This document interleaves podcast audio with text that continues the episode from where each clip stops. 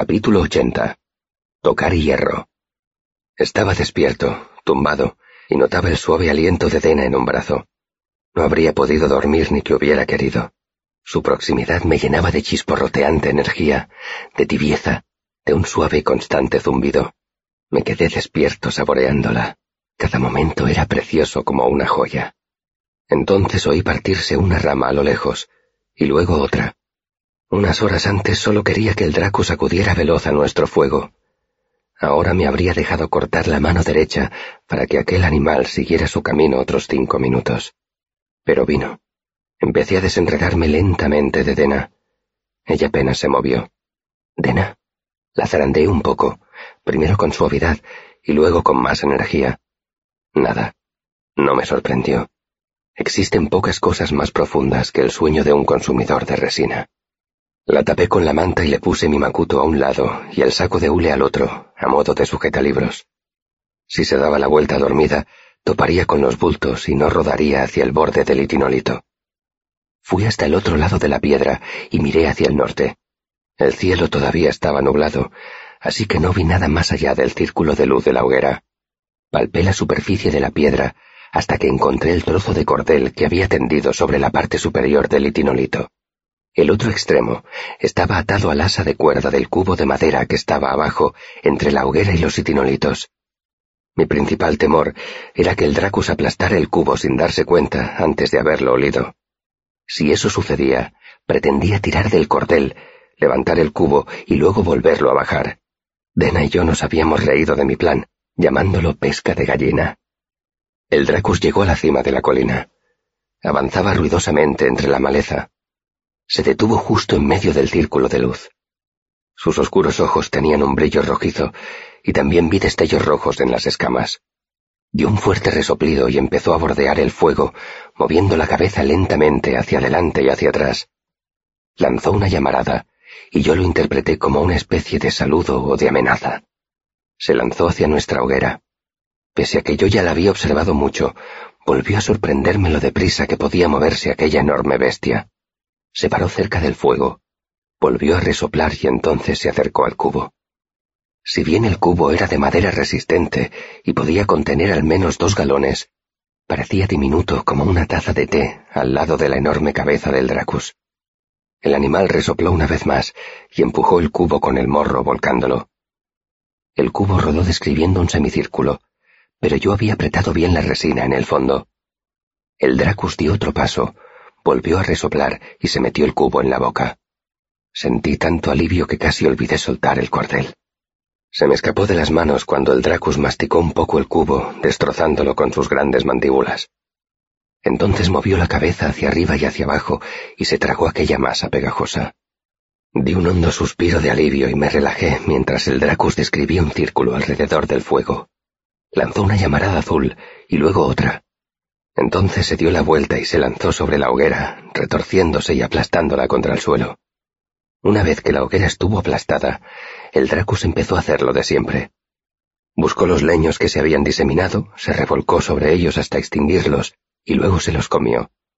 Yo imaginaba cada palo que se tragaba y cómo éste impulsaba la resina de Denner hacia su molleja, mezclándola, triturándola y obligándola a disolverse. Tardó un cuarto de hora en completar su circuito alrededor de la fogata. Según mis cálculos, la resina ya debía de haber hecho efecto. Había ingerido seis veces la dosis letal. Tendría que pasar rápidamente por las fases iniciales de euforia y manía. Luego vendrían el delirio, la parálisis, el coma y la muerte. Si no había calculado mal, todo el proceso duraría una hora, quizá menos. Sentí remordimientos mientras lo veía pasearse por allí aplastando los troncos diseminados. Era un animal magnífico. Matarlo aún me gustaba menos que desperdiciar ófalo por valor de más de sesenta talentos. Pero tenía que pensar en lo que podía pasar si dejaba que las cosas siguieran su curso.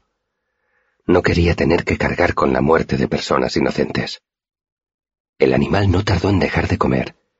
Se revolcó sobre las ramas esparcidas por el suelo, apagándolas, se movía con más ímpetu, una señal de que el Denner estaba empezando a actuar. El Dracus empezó a gruñir, produciendo un ruido grave y profundo. Lanzaba una llamarada azul. se revolcaba. Llamarada, revolcón.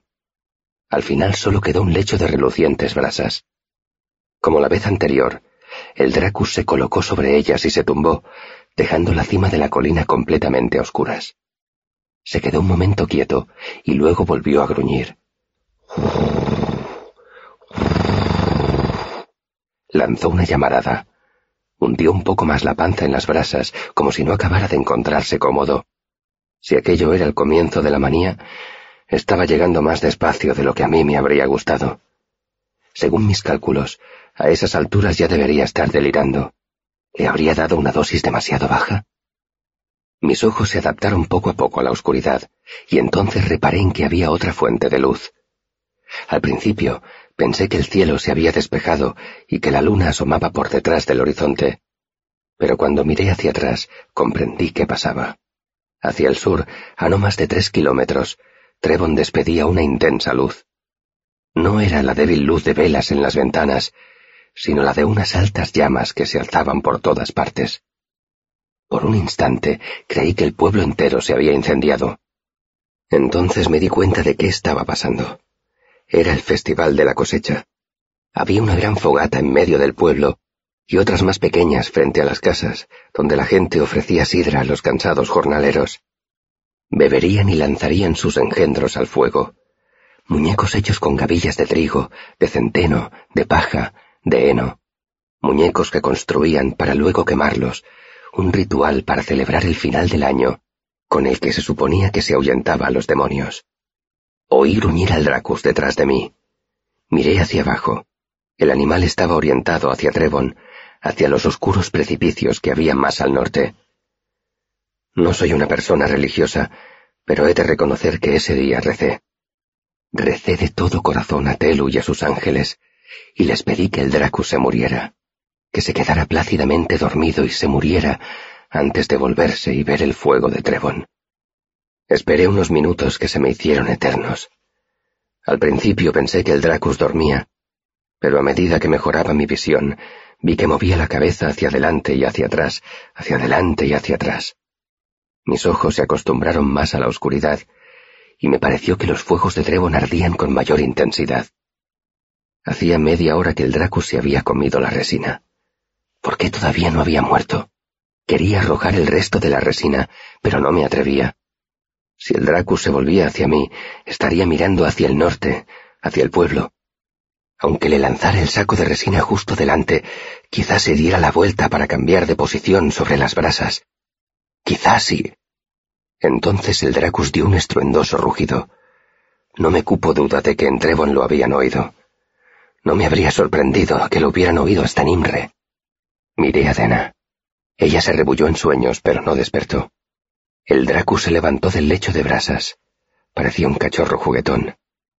Todavía había algunas brasas encendidas que me proporcionaron suficiente luz para ver cómo la bestia se daba la vuelta. Empezó a lanzar mordiscos al aire. Giró sobre sí mismo. No, dije. No, no, no. Miró hacia Trevon. Las llamas de las hogueras del pueblo se reflejaron en sus grandes ojos. El animal lanzó otra gran llamarada azul que describió un amplio arco. Era el mismo gesto que había hecho antes, un saludo o un desafío. Echó a correr, destrozando la ladera de la colina con su desenfreno.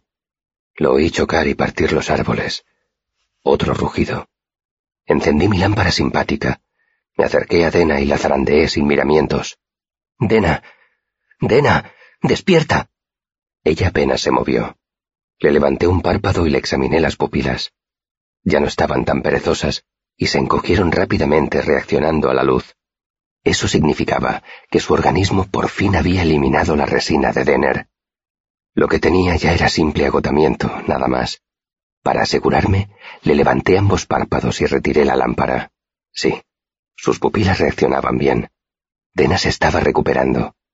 Como si quisiera confirmar mi opinión, Dena frunció el ceño y se apartó de la luz, mascullando algo impropio de una dama. No lo entendí bien, pero empleó más de una vez las expresiones putañero y deja ya de joderme. La cogí en brazos, con mantas y todo, y con mucho cuidado bajé del itinolito. Acurruqué a Dena bajo el arco que formaban las piedras. Me pareció que al moverla Dena se despejaba un poco. ¿Dena? ¿Muted? Farfulló ella, dormida sin mover apenas los ojos bajo los párpados. Dena, el Dracus va hacia Trevon. Tengo que... Me interrumpí. En parte porque era evidente que Dena volvía a estar inconsciente, pero también porque no estaba muy convencido de que era eso que tenía que hacer. Tenía que hacer algo. De eso sí estaba seguro. En circunstancias normales, el Dracus no se habría dirigido al pueblo, pero estaba drogado y enloquecido, y yo no tenía ni idea de cómo podía reaccionar al ver las hogueras. Si arrasaba el pueblo sería culpa mía. Tenía que actuar. Corrí hacia lo alto del itinolito, agarré las dos bolsas y bajé al suelo. Vacié el macuto y lo esparcí todo por el suelo. Cogí las flechas de ballesta, las envolví en mi camisa rota y las metí en el macuto. También guardé la dura escama de hierro y la botella de aguardiente, convenientemente protegida con el saco de hule. Tenía la boca seca, así que bebí un rápido trago de agua del odre, lo tapé y se lo dejé a Dena. Cuando despertara tendría mucha sed. Me coloqué el macuto en bandolera y tensé la correa. Entonces encendí la lámpara simpática, cogí el hacha y eché a correr. Tenía que matar un dragón. Corrí por el bosque como un poseso.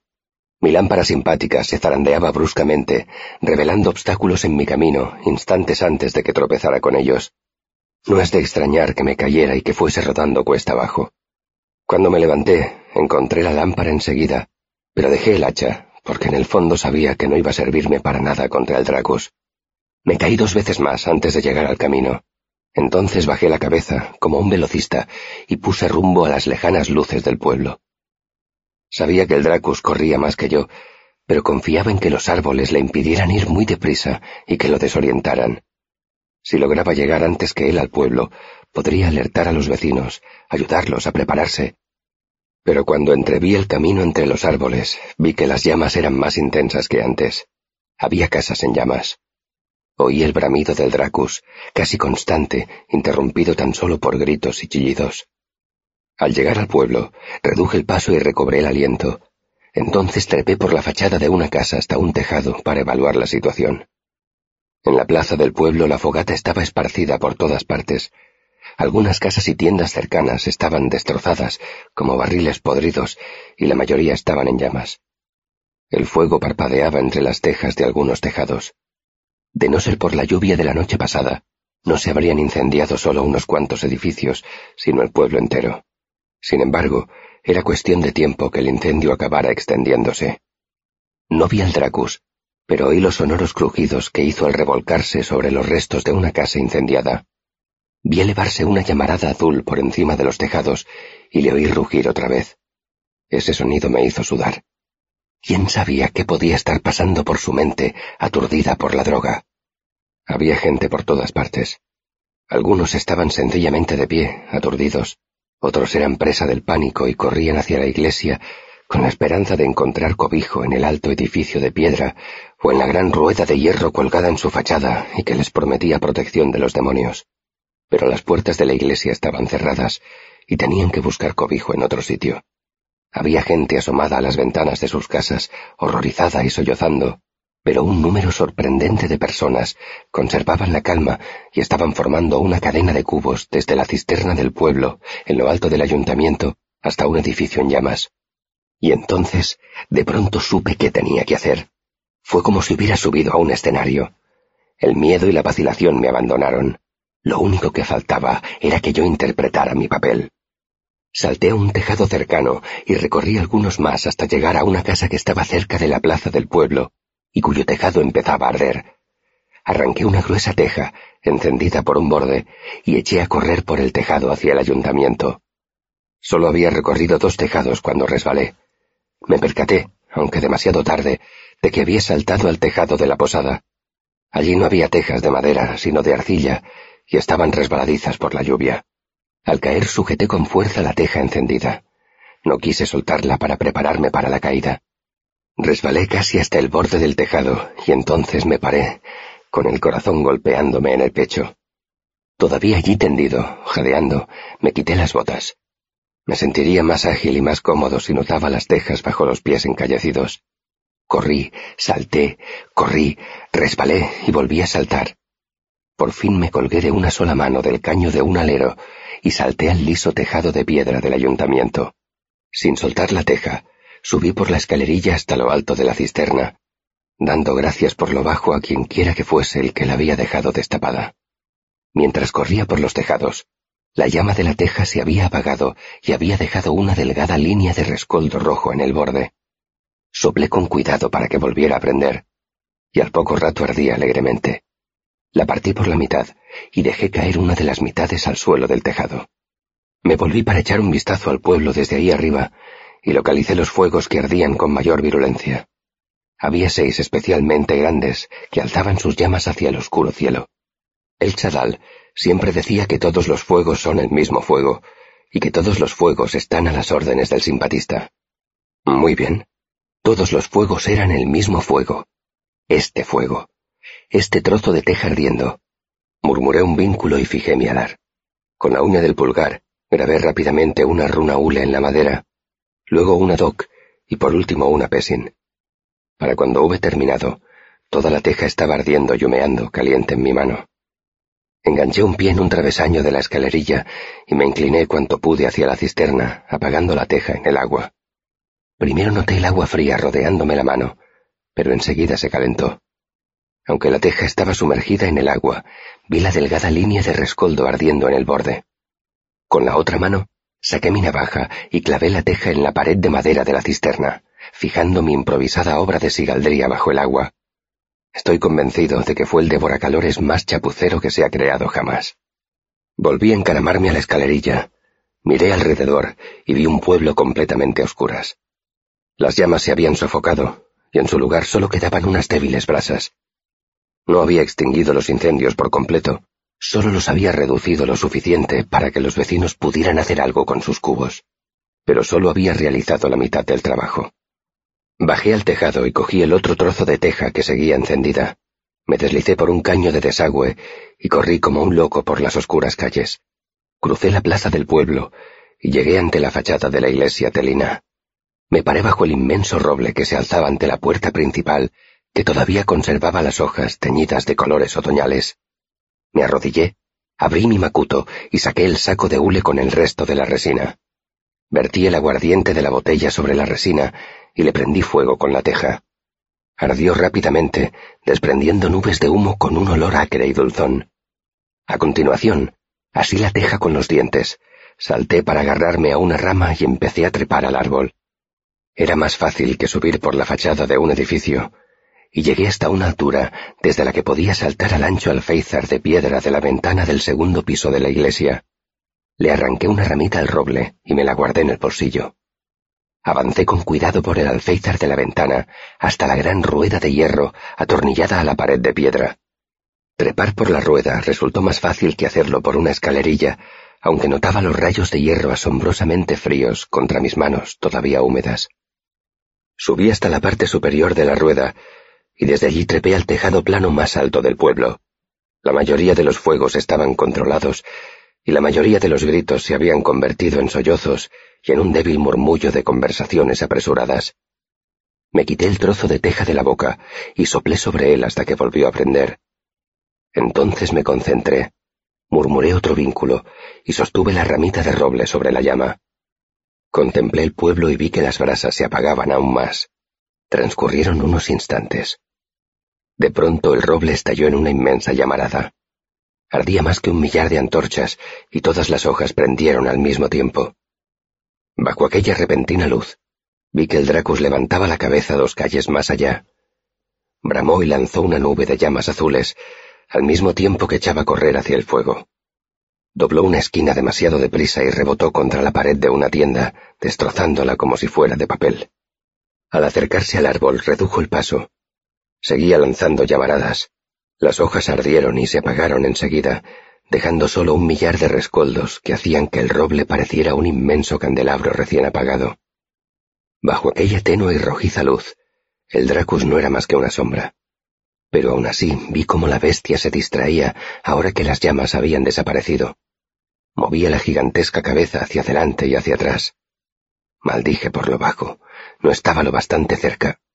Entonces el Dracus olfateó lo bastante fuerte para que yo lo oyera desde donde estaba, unos treinta metros por encima de él. Olió el dulce humo que desprendía la resina y giró la cabeza. Resopló, gruñó y dio otro paso hacia el humeante saco de hule. No tuvo tanto cuidado como la primera vez, y prácticamente se abalanzó sobre el saco y se lo metió en la gigantesca boca. Respiré hondo y sacudí la cabeza tratando de despejarme. Había realizado dos obras importantes de simpatía una detrás de otra, y estaba como atontado. Pero como suele decirse, a la tercera va la vencida. Dividí mi mente en dos partes, y entonces, no sin cierta dificultad, en una tercera parte. Aquello solo podía funcionar con un vínculo triple. Mientras el Dracus movía las mandíbulas y trataba de tragarse la pegajosa masa de resina, busqué la pesada escama negra en mi macuto y saqué la piedra imán de un bolsillo de mi capa. Pronuncié los vínculos con claridad y fijé mi alar. Sujeté la escama y la piedra ante mi cara hasta que noté que se atraían. Me concentré. Solté la piedra imán, que salió despedida hacia la escama de hierro. Noté un brusco temblor bajo las plantas de los pies, y la gran rueda de hierro se desprendió de la fachada de la iglesia. Cayó una tonelada de hierro forjado. Si hubiera habido alguien mirando, se habría fijado en que la rueda cayó a mayor velocidad de la que podía explicarse por la fuerza de la gravedad. Se habría fijado en que cayó torcida, casi como si la empujaran hacia el Dracus, casi como si el propio Telu la desviara hacia la bestia con una mano vengativa. Pero allí no había nadie que pudiera ver cómo sucedió todo. Y no había ningún dios que guiara la rueda. Solo estaba yo.